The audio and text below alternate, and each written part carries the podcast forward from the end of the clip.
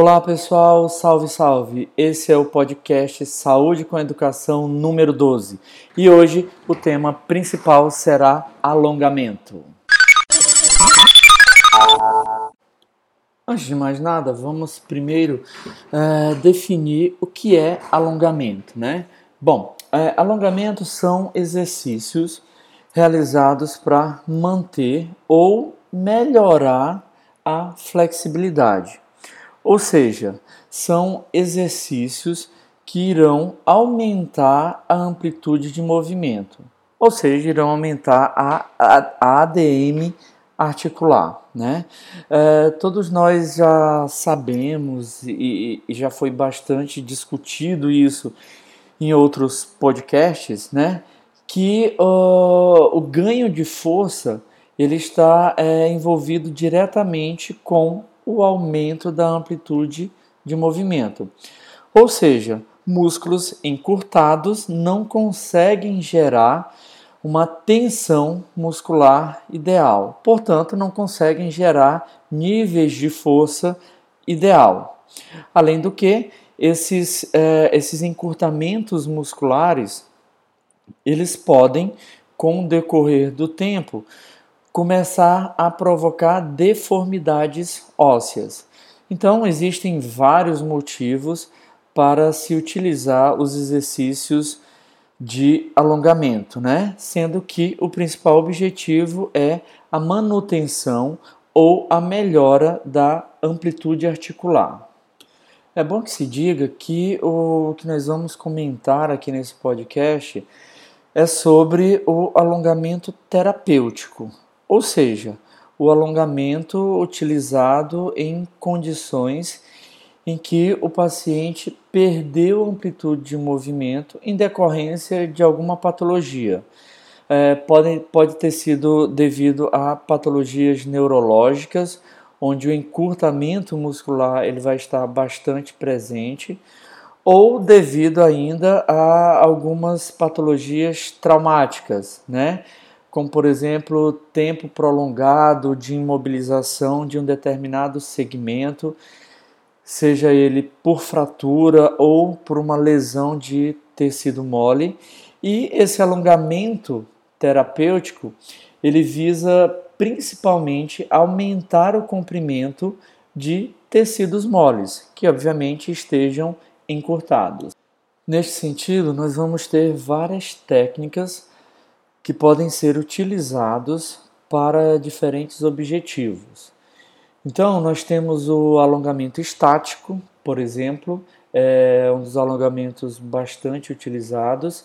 Nesse tipo de alongamento, o indivíduo alonga um determinado músculo ou grupo muscular, levando lentamente a parte do corpo para a posição desejada e mantém-se naquela posição durante pelo menos 15 a 30 segundos. É bom que se diga que o alongamento ele sempre vai ocorrer é, na posição contrária à ação daquele músculo. Ou seja, por exemplo, se eu quero alongar o bíceps braquial, qual é o movimento contrário à ação do bíceps braquial? Seria a extensão do cotovelo porque a principal ação do bíceps braquial é flexão do cotovelo. Portanto, eu alongo o bíceps braquial posicionando o meu cotovelo em extensão. Então, neste tipo de alongamento, que é o alongamento estático, se eu quiser é, alongar o meu bíceps braquial, eu tenho que posicionar o meu cotovelo em extensão e sustentar essa posição por cerca de 15 a 30 segundos. Esta manobra pode ser realizada tanto de forma passiva quanto ativa, sendo que de forma passiva ela é realizada por, um outra, por uma outra pessoa, né? no caso o fisioterapeuta. Já aproveitando esta fala, nós também temos o alongamento passivo, né? como o próprio nome está dizendo. É um alongamento realizado para uma segunda pessoa, né? Então, geralmente utilizada pelo fisioterapeuta, ele posiciona o segmento a ser alongado em uma ação contrária ao que o músculo realiza e sustenta aquela posição. Esse seria o alongamento passivo. E temos também as técnicas que utilizam a inibição ativa, ou seja, é, são técnicas nas quais o paciente relaxa reflexamente o músculo a ser alongado antes da manobra de alongamento. É, nós vamos falar principalmente de três técnicas que utilizam a inibição ativa, que é a técnica do hold relax, que é o sustentar relaxar. Nós temos o hold relax contract, que é o contrair relaxar, e também temos o sustentar, relaxar com contração do agonista. Bom, vamos falar então de cada uma dessas separadamente. A primeira dessas técnicas, que é o Hold Relax, é uma técnica bastante difundida e bastante conhecida, né? Foi uma das primeiras técnicas de alongamento a serem desenvolvidas. E é uma técnica bastante simples, né? ela consiste de realizar um alongamento, na verdade, é, realizar uma amplitude máxima de movimento do músculo encurtado, seguida de uma contração isométrica que deve ser é, realizada através de resistência manual, seguida de um relaxamento e um alongamento passivo sendo realizada pelo fisioterapeuta. Ou seja, o, o, paciente executa a amplitude máxima de movimento naquele músculo que está encurtado. O fisioterapeuta, logo em seguida, realiza uma resistência manual a fim de que ela não seja vencida para provocar uma contração isométrica do paciente, seguida de um relaxamento e, logo em seguida, o aumento de amplitude, que seria o alongamento passivo, sendo realizado pelo fisioterapeuta. Aqui vale ressaltar algumas observações. Nessa técnica, a contração isométrica ela deve ser mantida de 2 a 4 segundos e após o relaxamento, que é quando o fisioterapeuta realiza o alongamento passivo, esse alongamento passivo deve ser mantido por cerca de 20 a 30 segundos. Então, resumidamente, o paciente realiza uma amplitude máxima de movimento, o fisioterapeuta aplica uma resistência manual e o paciente realiza a contração isométrica do músculo encurtado, seguido de um relaxamento e um alongamento passivo, onde irá alcançar uma amplitude maior do que a amplitude inicial de movimento. Essa técnica ela baseia-se principalmente na inibição reflexa provocada pelos órgãos tendinosos de Golgi. Lembrando que os órgãos tendinosos de Golgi, eles são nossos principais receptores miotendíneos responsáveis pela limitação do movimento por é, emitirem sinais elétricos de é, limitação de amplitude de movimento. Essa limitação provocada principalmente pela dor.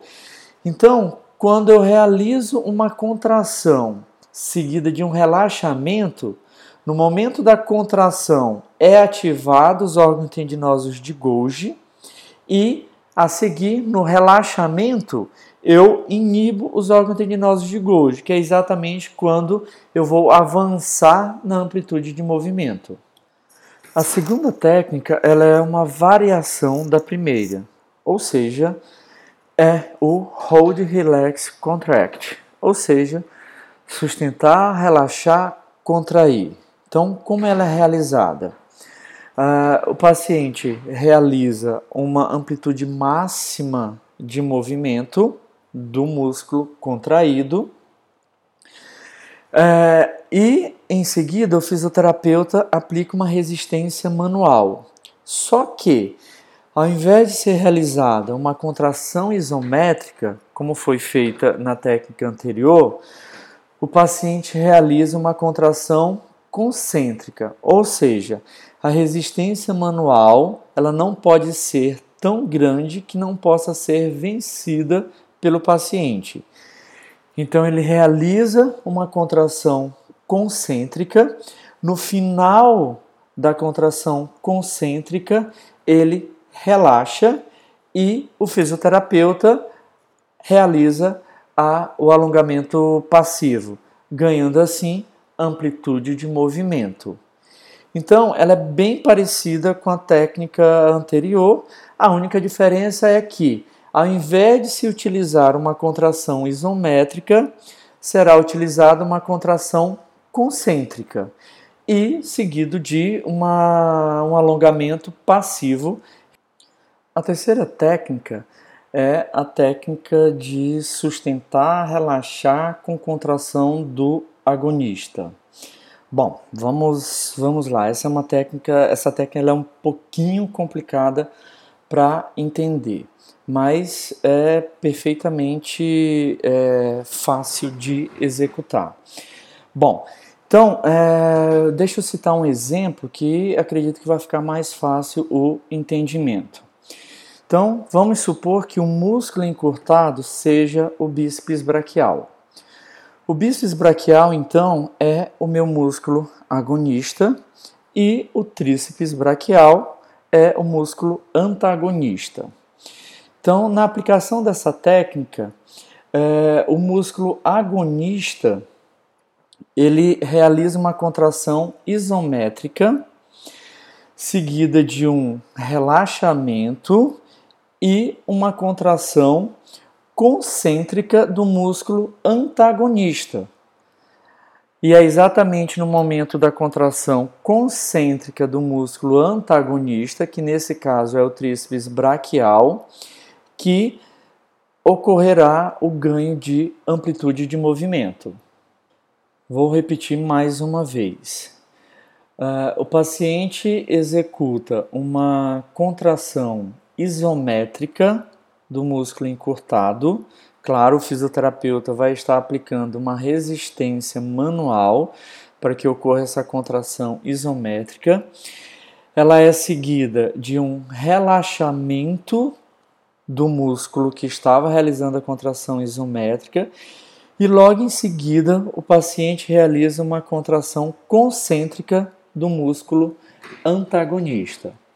A, justificativa da aplicação dessa técnica baseia-se é, no seguinte: à medida que o músculo oposto ao encurtado realiza a contração isométrica, o músculo retraído se alonga, né? Então é uma outra opção a se realizar é, em relação às técnicas de alongamento. Bom, pessoal, Uh, espero que vocês tenham entendido essas principais técnicas uh, utilizadas para ganhar amplitude de movimento, para melhorar a mobilidade articular e principalmente para ganhar força, tá? É fundamental no processo de reabilitação na clínica de fisioterapia. Valeu, pessoal. Tchau, tchau. Para mais conteúdo grátis, acesse o meu blog duduandrade.com.br, assine o meu canal no YouTube dudu.fisio e me siga no Instagram arroba Valeu!